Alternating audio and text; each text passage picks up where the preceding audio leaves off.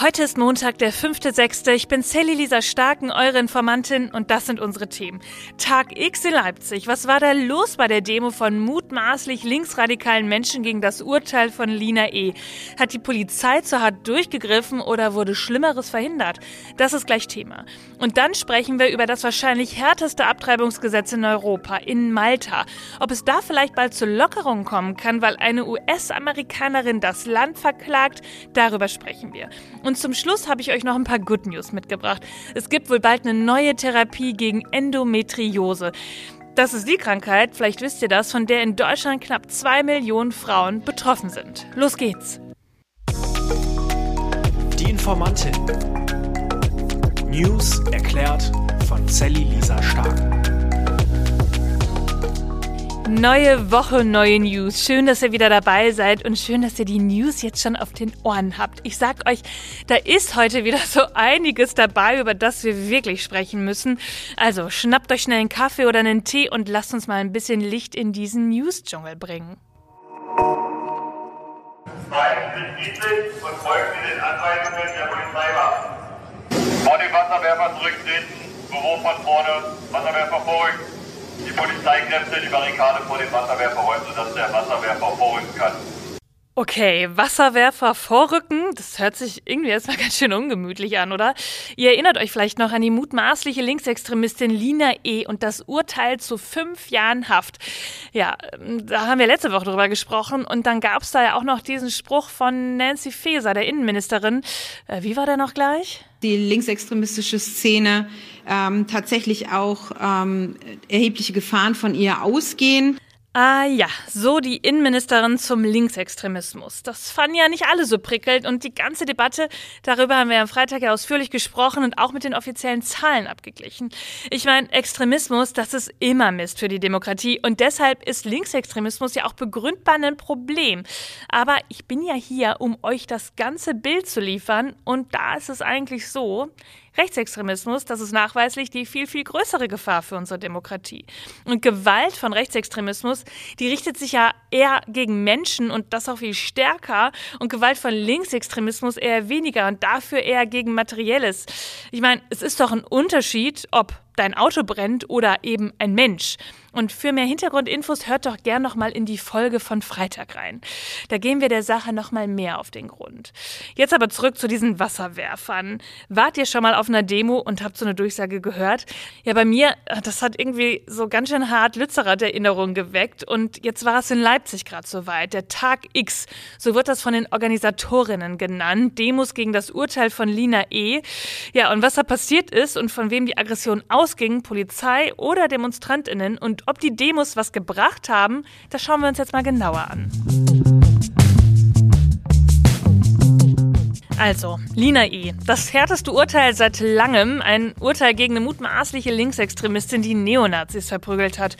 Viele waren damit nicht so einverstanden, vor allem aber auch, weil das Gefühl da ist, dass Linksextremismus gerade irgendwie viel schärfer verurteilt wird und ja, mehr, wie soll ich sagen, ein Exempel statuiert wird als gegen rechts. Und deshalb gab es in Leipzig eine Demo-Anmeldung für den Tag X.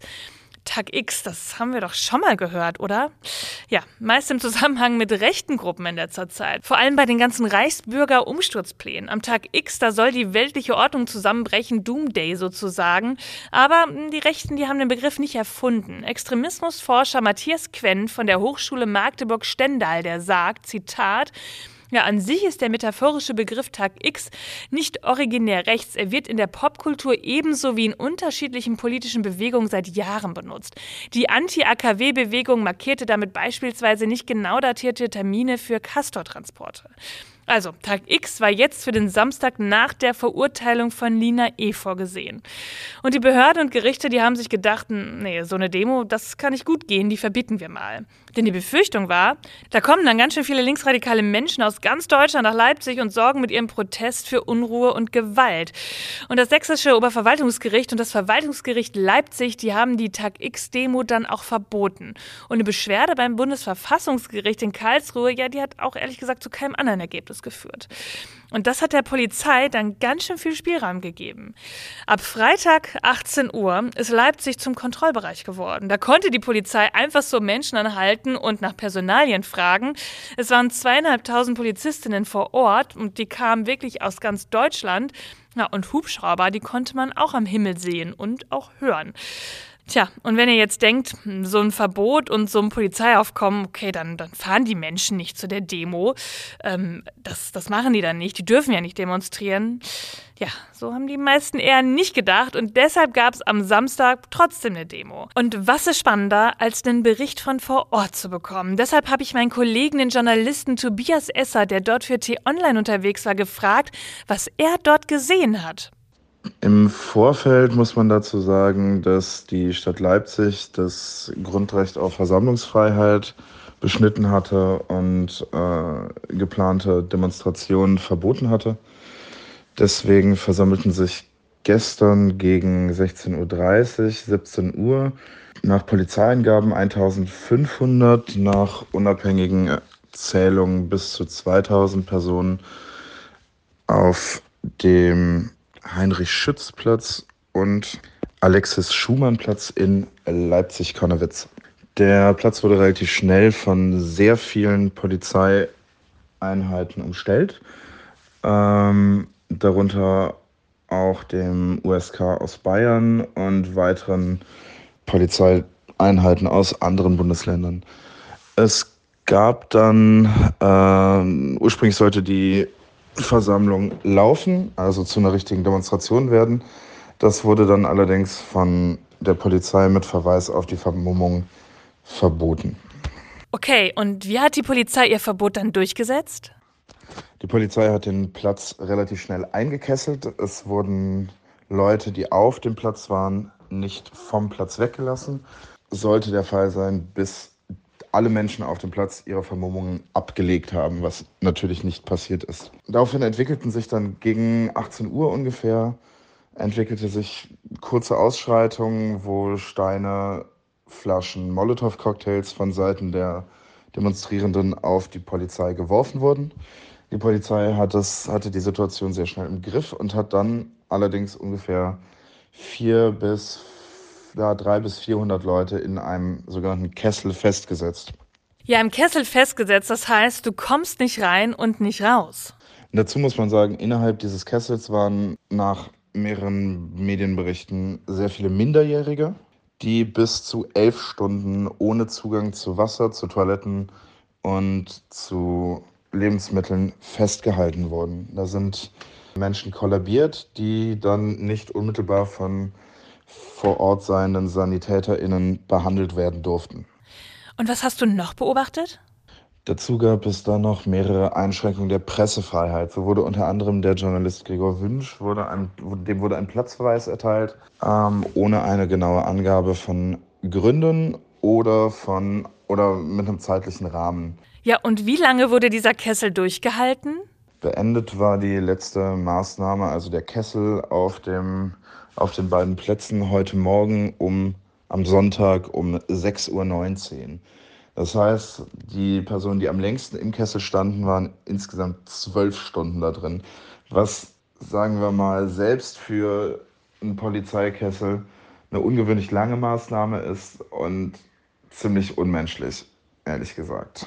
Ja, danke Tobias für deine Einordnung. Ich glaube, jetzt können wir uns noch ein besseres Bild davon machen, was vor Ort wirklich passiert ist. Und dann habe ich noch was gelesen. Der Journalist Konstantin Nowotny von der Taz, der hat auch noch mal eine Einordnung geschrieben auf Twitter. In Leipzig gab es neben diesen Ausschreitungen nämlich noch ein paar andere Festivitäten, wenn man das so sagen kann. Er schreibt, Zitat, man muss sich das vor Augen führen. Nebenan tönt Grönemeyer vor 45.000 Leuten.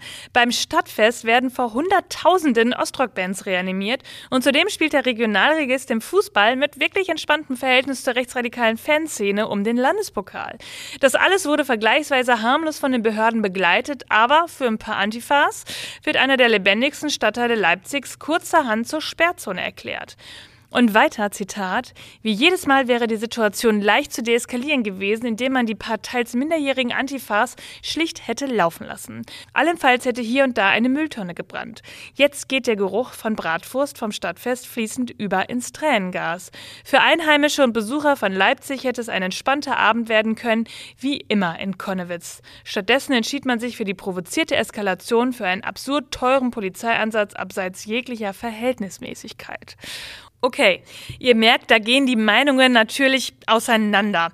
Ein anderer reagiert auf Twitter und schreibt Unsinn, wenn Leute Barrikaden anzünden, Glasflaschen und Pflastersteine werfen und Pyrotechnik zünden, so liegt das nicht daran, dass viel Polizei anwesend ist. Die Bankräuber kommen auch nicht deshalb, weil die Bank eine Alarmanlage hat. Ja, es ist so ein bisschen die Frage, was war zuerst da, das Ei oder die Henne? Und die fragen wir uns ja bei jeder Demo. Ich habe Lützerath eben schon mal erwähnt, da war ich ja selbst auch vor Ort, um darüber zu berichten. Und als da der schwarze Block kam, also die Antifa, da wurde die Stimmung von fröhlich locker auch irgendwie zu gewalttätig. Und zwar auf beiden Seiten. Polizeigewalt, das ist ein Thema. Auf Twitter sieht man auch wieder viele Videos, wie Polizisten auch sehr aggressiv gegen friedliche DemonstrantInnen vorgehen. Und dann gibt es auch Stimmen, selbst von den Polizistinnen aus NRW, die sagen, boah, so eine Aggressivität wie hier in Sachsen bei der Polizei, das finden wir auch ganz schön krass. Ja, und der Punkt, dass Menschen in Leipzig das Recht auf Versammlungsfreiheit genommen worden ist, das ist ehrlich gesagt auch ziemlich uncool. Und man könnte fast meinen, dass das Verhalten der Polizei hier nicht deeskalierend wirkt. Und man muss auch immer vorsichtig sein mit Anschuldigungen, das ist natürlich klar. Aber was wir auf jeden Fall verlangen dürfen, ist, dass die Lage genauestens aufgearbeitet wird. Hätte eine Eskalation nicht verhindert werden können. Es bleibt der Eindruck, dass es eine Machtdemonstration der Polizei war. Schaut euch die Bilder bei sowas immer ganz genau an, auf beiden Seiten. Hört JournalistInnen zu, die vor Ort waren. Stellt euch mal vor, ihr habt eine schwangere Freundin und ihr reist zusammen in ein Land, in dem Abtreibungen quasi verboten sind. Da denkt ihr im ersten Moment vielleicht nicht drüber nach, dass das für euch ein Thema werden könnte. Ihr findet das vielleicht schlimm, dass es so ein Gesetz gibt, aber erstmal betrifft es euch ja nicht. Ihr lebt ja nicht da, ihr macht da ja nur Urlaub für ein paar Tage und dann kommt ihr zurück nach Deutschland. Ja, und dann bekommt eure Freundin aber unerwartet Blutungen und ihr geht ins Krankenhaus in eurem Urlaubsland. Und da wird festgestellt, Boah, mega gefährlich für die schwangere Freundin. Das Kind hat keine Überlebenschancen mehr. Ja, der Weg, um zu helfen, das wäre jetzt der Abbruch, aber es gibt noch Herztöne beim Baby. Und deswegen ist es in dem Land verboten, abzutreiben. Den ÄrztInnen sind die Hände gebunden. Ja, und eure Freundin, die wird dann Gott sei Dank ausgeflogen ins Nachbarland, nach Mallorca. Ja, da wird man ganz kurz stutzig, denn ja, das ist genau so in Europa passiert, auf Malta im letzten Sommer. Und zwar einer US-Amerikanerin. Ja, und dieser Vorfall, der hat nochmal so richtig für Wind auf Malta gesorgt, denn die Amerikanerin hat Malta verklagt. Denn da, da gibt es ehrlich gesagt das strengste Abtreibungsgesetz in der EU. Und das wollen einige ändern. Und dieser Fall könnte den AktivistInnen in die Karten spielen. Wie genau, das besprechen wir jetzt. Okay, bei uns ist es ja so, dass Abtreibungen generell strafbar sind und unter gewissen Aspekten nur straffrei gelten. Das ist alles im Strafgesetzbuch geregelt in Paragraph 218 StGB. Und ja, meiner Meinung nach gehört das da definitiv nicht rein, denn es ist mein Körper, meine Entscheidung und das hat ehrlich gesagt gar nichts im Strafgesetzbuch zu tun. Im Malta ist es so, dass es ein richtiges Abtreibungsverbot gibt. Und das auch in Fällen, wenn das Leben der Schwangeren auf dem Spiel steht. Treibst du auf Malta ab, dann droht dir eine Haftstrafe bis zu drei Jahren. Jahren und für die Ärztin oder den Arzt sogar für vier Jahre und on top dann noch ein Berufsverbot. In Malta gibt es nach Schätzung des Vereins Doctors for Choice jährlich 300 illegale Abtreibungen durch eine sogenannte Abtreibungspille aus dem Internet.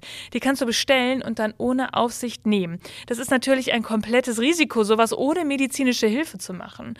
Und das allein, das ist ja schon total skandalös. Es ist Fakt, dass nicht nur das Selbstbestimmungsrecht durch so ein Verbot beschnitten wird, sondern sich mehr Frauen dadurch einem immensen Risiko aussetzen. Ja, Grund für diese krasse Regelung ist wie so oft Ideologie und der katholische Glaube, wenn man ihn sehr, sehr konservativ auslegt. Ich meine, der Papst als katholisches Oberhaupt hat letztes Jahr Abtreibungen noch mit Auftragsmord verglichen. Ja, das fällt bei Gläubigen irgendwie auf fruchtbaren Boden und engt diese Diskussion unfassbar ein. Man kann manchmal wirklich nur den Kopf schütteln, wenn man darüber nachdenkt, dass wir im Jahr 2023 sind. Und ein neuer Gesetzestext der Labour-Regierung, der sieht jetzt vor, dass künftig eine Schwangerschaft abgebrochen werden darf, wenn die Gesundheit der Mutter auf dem Spiel steht. Und das ist ehrlich gesagt jetzt gekommen durch diese Klage der Amerikanerin. Aber das Gesetz, das muss jetzt noch in Kraft treten. Und dazu müsste es Maltas Präsident George Feller unterschreiben. Ja, und der ist ein klarer Abtreibungsgegner. Persönlich überzeugt oder aus taktischen Gründen, damit bei Teilen potenzieller WählerInnen zu punkten, da könnte ich jetzt nur spekulieren. Aber selbst wenn er unterzeichnet, meiner Meinung nach reicht diese winzige Änderung doch eigentlich nicht aus. Und wir erleben es ja überall auf der Welt. Denkt mal an die USA. Männer, die Frauen vorschreiben wollen, was sie mit ihren Körpern machen dürfen und was nicht. Ja, und sie im Zweifel damit in die Illegalität treiben. Und deswegen spreche ich das hier auch nochmal so konfrontativ an. Wir müssen immer wieder laut werden und darüber sprechen, damit dieses Thema gesehen wird. My body, my choice. Zum Schluss, da habe ich euch wieder Good News mitgebracht. Starke Unterleibsschmerzen oder Migräne. Ja, das sind jetzt zwar nicht die guten Nachrichten, aber Hand aufs Herz, wir kennen doch alle eine Person, die Endometriose hat. Oder wir haben zumindest schon mal davon gehört, denn in Deutschland sind zwei Millionen Frauen betroffen. Und das ist eine echt doofe chronische Krankheit. Gewebe, das zwischen Gebärmutter, Eierstöcken, Bauchfell und Darm wachsen kann und dann zu üblen Schmerzen, vor allem während der Periode führen kann. Und es kann auch wirklich Schwierigkeiten beim Kinderwunsch geben. Besonders bitter ist, das finde ich auf jeden Fall, lange wurde das nicht erkannt und Frauen wurde gesagt, äh, Schmerzen, die sind total normal, stell dich mal nicht so an, da müssen wir doch alle durch. Ja, und auch selbst wenn die Krankheit erkannt wurde, es gab lange nur eine Therapiemöglichkeit, die dann auch nicht bei allen angeschlagen hat. Und da, da gibt's jetzt was Neues und das sind die Good News. ForscherInnen vom Royal Hospital for Women in Sydney, die haben von verschiedenen Endometriose-Typen Gewebe gezüchtet, um für jeden Typ die beste Therapie zu finden. Und dadurch soll man dann die Art der Endometriose erkennen können und vorhersagen können, ob die Patientin direkt eine Behandlung gegen Unfruchtbarkeit braucht. Und man präventiv helfen kann, damit es später weniger Schwierigkeiten gibt. Und das, das sind doch jetzt mal richtig gute News in Sachen Gendermedizin, oder? Ihr Lieben, das war schon wieder für diesen Montag. Ihr findet wie immer alle Quellen und Informationen in den Show Notes. Informiert euch selbst, sprecht darüber, bildet euch eure eigene Meinung und schreibt mir, wenn ihr eine Frage habt oder eine Anregung, gerne auch eine Sprachnachricht auf Instagram. Ich freue mich wirklich über alles, was ich von euch lese.